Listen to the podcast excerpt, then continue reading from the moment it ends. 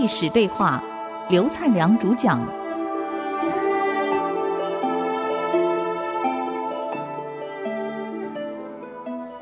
与历史对话，我是刘灿良。燕昭王杀了这个逆臣以后啊，还表彰乐毅，他的功绩太伟大了，帮寡人复了仇，寡人将与他共享天下。所以燕昭王呢，就把王后的衣服赏给了乐毅的妻子，把王子的衣服赏赐给乐毅的儿子，再准备了王冕、王服、百辆马车、珠宝，送到了即墨，告诉乐毅，大王封你为齐王。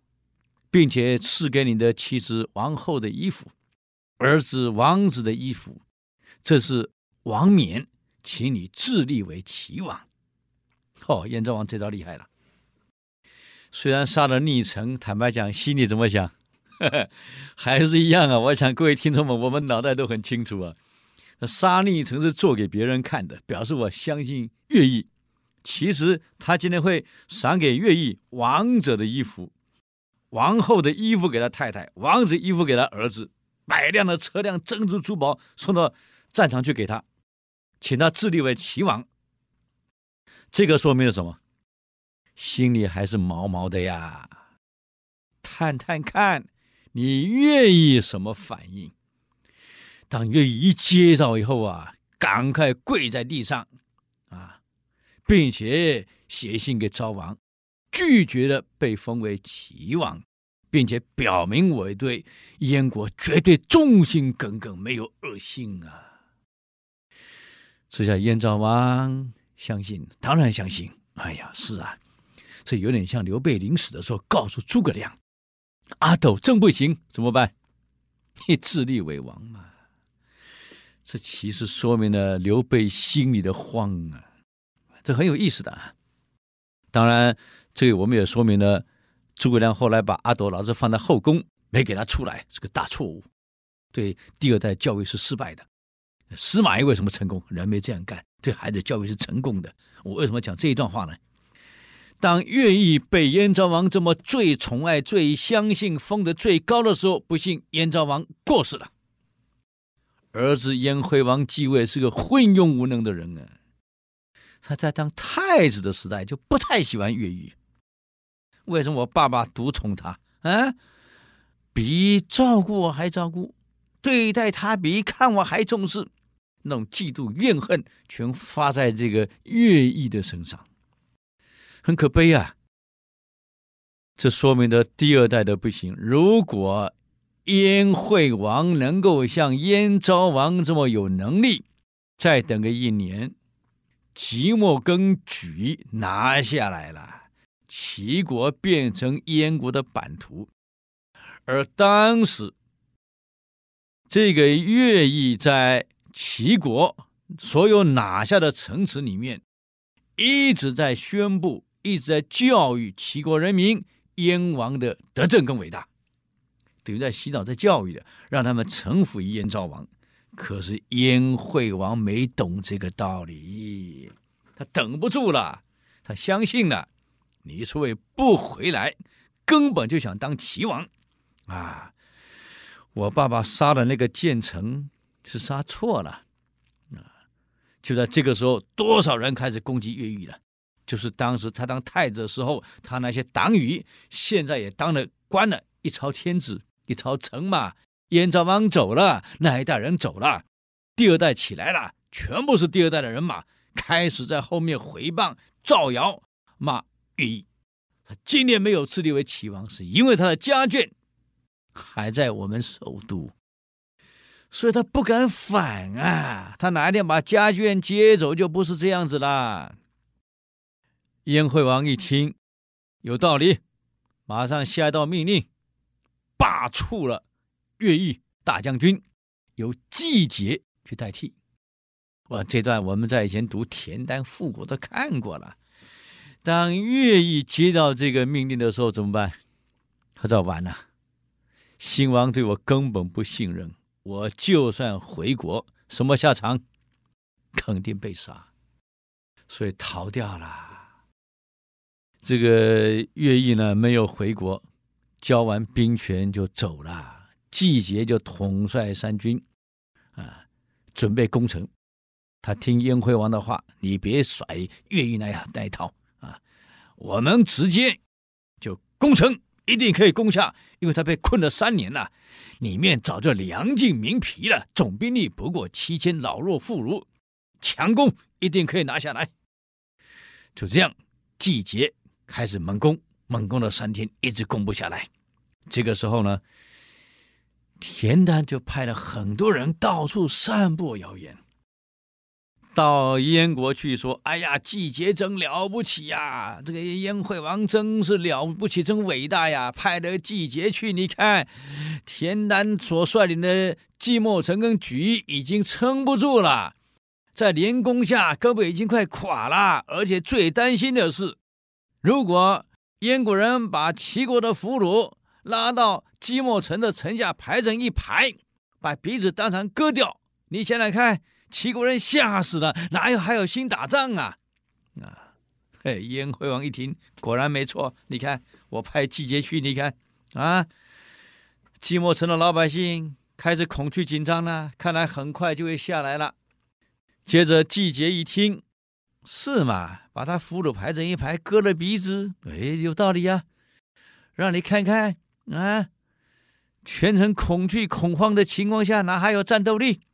就把齐国的俘虏排成一大排，让这个齐国的百姓从城上往下看，下面擂鼓喧天，哪里有个发生什么事？一看，原来是俘虏被排成一排，当成一个一个。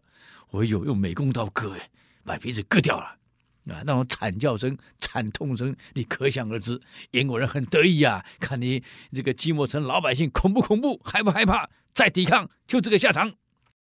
他错了，为什么田单玩这一招？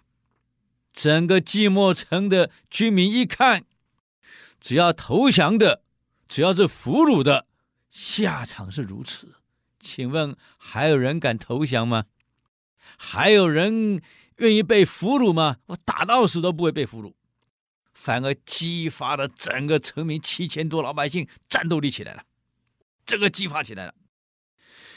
可是季节不懂啊，还沾沾自喜。接着田单在玩第二招，中国人慎终追远，祖坟都在城外。你们一旦挖了齐国人的祖坟，齐国人将会哀嚎不止啊，战斗力全部丧失了，因为祖先的坟给挖了。季节一听到这种传言，嗯，对，再挖他祖坟，破他风水，下令把齐国外的祖坟给全掏了，还把尸体拿出来干什么？拿到城外。堆积成一个小山，一个小堆，一个小堆，放火给烧了。城上的居民看到自己的祖坟，自己父母的坟给挖了，给掏了，啊，尸体堆在那里用火烧，那种痛恨，啊，那种怨恨，那种愤怒，全部激发出来了。再来，他来派人去跟季节说：“你们割了我们俘虏的鼻子。”你们烧了我们先人的尸骨，挖了我们的祖坟，我们精神全部崩溃了，准备投降，啊，准备靠军。就这样，城里的黄金收一收，珠宝收一收，先送出来给季节。季节很得意啊，收这么多礼物啊，哈，你们要投降了？是的，我们要投降了。不但这样，我们准备犒军啊。城里面的老百姓出来犒军，让富有的人家把家里的粮食、这个肉酒统统拿出来，运到城外犒劳燕军。这一犒劳，你想季节燕军会有什么结果呢？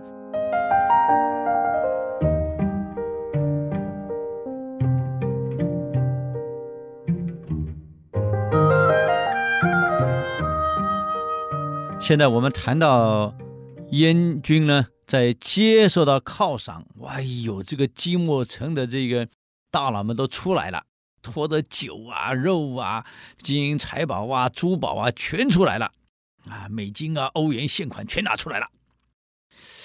这个燕军好高兴啊，分得都很高兴，大家喝得酩酊大醉，啊，太高兴了，而且整个战斗力全部松懈了，防备全部松懈了，都以为季莫成马上要出来投降了。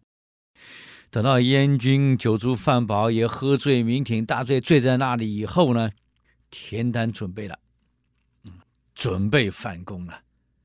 这个现象有点像当年项羽的叔父叫项梁，在定陶城跟齐的大将章邯争定陶城，在城外决战。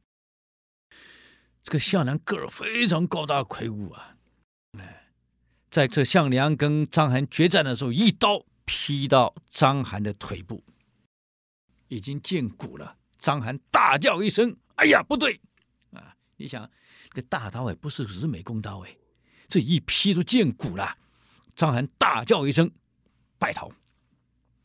项梁拿下定陶城，马上庆祝，全军喝得酩酊大醉。当时的这个。参谋长兼辅导长啊，宋义给大将军项梁建议：大将军刚拿下定陶城，秦军刚退，你让百姓庆祝，喝得酩酊大醉，万一秦军再回击，我们怎么办啊？全部醉成这个样子。项梁说：“你打过仗没有啊？啊？”你被砍过没有啊？我大刀劈到他的腿都已经见骨了，你想他现在会在哪里？不在台大也在荣总。我告诉你，怎么可能再来？喝，没事，喝，庆祝，酩酊大醉，连自己都酩酊大醉。宋义不敢喝，他怕万一有变。果然没有错，章邯这是一代名将。我跟各位讲啊，这是一代名将啊。那个腿被砍到都见骨了，你看怎么办？没有进医院呢。哎呦，拿订书机咔嚓咔嚓就订完了，马上把残余的部队重新整编三千余人，当晚打回来了。你看，项梁的部队全部醉成一坨，你说怎么打仗？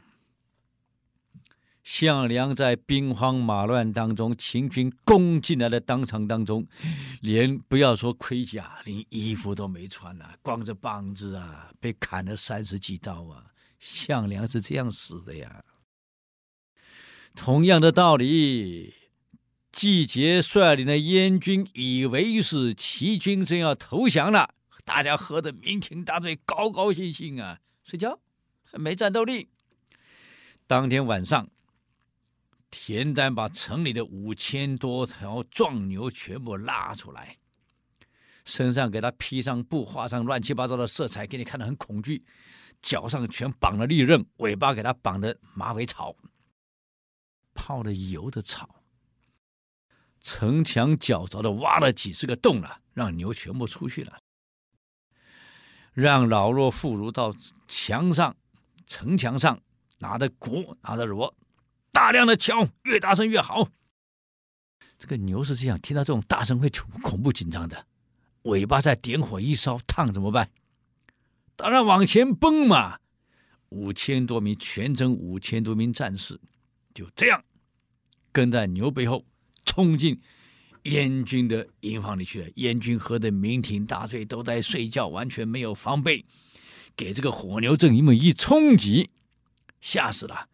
而且都光着脖子在睡觉，临时起来武器也没拿。这个齐军后面又掩杀过来五千多人，就这样，燕军几万部队，连季节在内都被杀了，全部毁了。这一仗一胜仗，消息传到其他各城，再加上其他各城都很清楚，对他们这么好的将军乐毅已经不在了，那么季节嘛又贪婪无比。本来顺从燕国的齐国百姓，这下又回来了，啊，醒了。嗯，问题更严重是燕军听说大将军被罢黜，全部心里所想的这么好的将领都罢黜了，我们怎么办？现在季节又战死了，整个燕军无主啊，全部混乱了。田单才能这样子一层一层的下来，最后把齐国给复兴了。燕惠王的无能啊，你想想看看，我们不能讲燕昭王教育有没有失败，我们不知道。可是常常富二代跟官二代不行，这个我们老想不通啊。个教育的问题，司马懿却能够自己行，儿子行，孙子行，你看还能够建立晋国。其实司马懿的教育是很成功的，对子女教育，他永远把孩子带在身边，一样一样教孩子。可能燕昭王没做到这一点。我们企业要永续经营，希望下一代的教育，我们真的要很重视。否则，下一代像燕惠王这样，你看吃到嘴边的鸭腿、鸡腿跑光了、飞掉了、没了，齐国复兴了。个田单呢，到了莒城的山里去，把太子接出来，是后来的齐襄王啊。齐襄王继位以后，他们当然感谢这个田单嘛，就封田单为安平君啊，这个跟他共事。并封田单为相国，叫安平君。田单帮他辅佐国政，处理的很好。可是我们看这个一个人功劳这么大，请你告诉我，我们想一想啊，齐王会不会怀疑？你想自立为王，加上旁边有九个小人，天天给他煽动。个田单啊，处心积虑就是要想当齐王啊！大王你要小心啊，他只是羽毛未丰而已啊！你看他所做的每一步，大王你看到没有？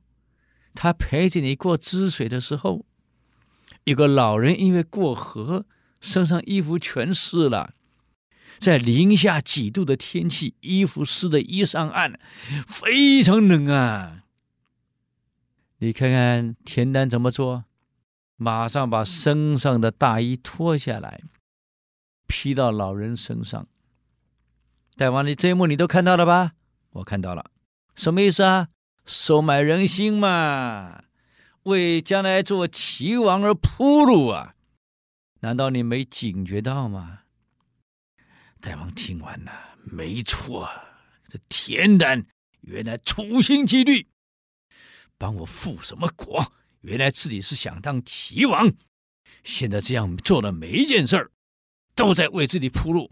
我明白了，他为什么这么勤政爱民，到处去访问啊，整个齐国给他套套啊！我终于明白了，原来是为了选票啊，为了让人民支持他呀！我明白了。讲完后，再看看周围，看我怎么杀了他。没想到他后面有一个工人在穿那个珠子的，我们都晓得那些珠子有洞嘛，穿起来就可以戴了嘛。一个工人，一个老人在穿珠子。这个襄王讲完这个话，骂完田单的话，一看后面有一个穿珠老人听到了，就把他找来。我刚刚骂田单的话，你都听到了，我是听到了，你听到了，我真正听到了。那你认为我骂的对还骂的错？啊，请问你是老人怎么回答？要是说大王你骂错了，请问什么下场？完了，啊，老大要搬家呀！这老人一想，你既然问我骂对还骂错，那我要怎么回答？回答对还错？这老人很聪明也很机灵，我们要感谢这老人。如果没有这个老人，田丹完了。这个老人到底怎么回答？怎么救了田丹，也救了齐襄王呢？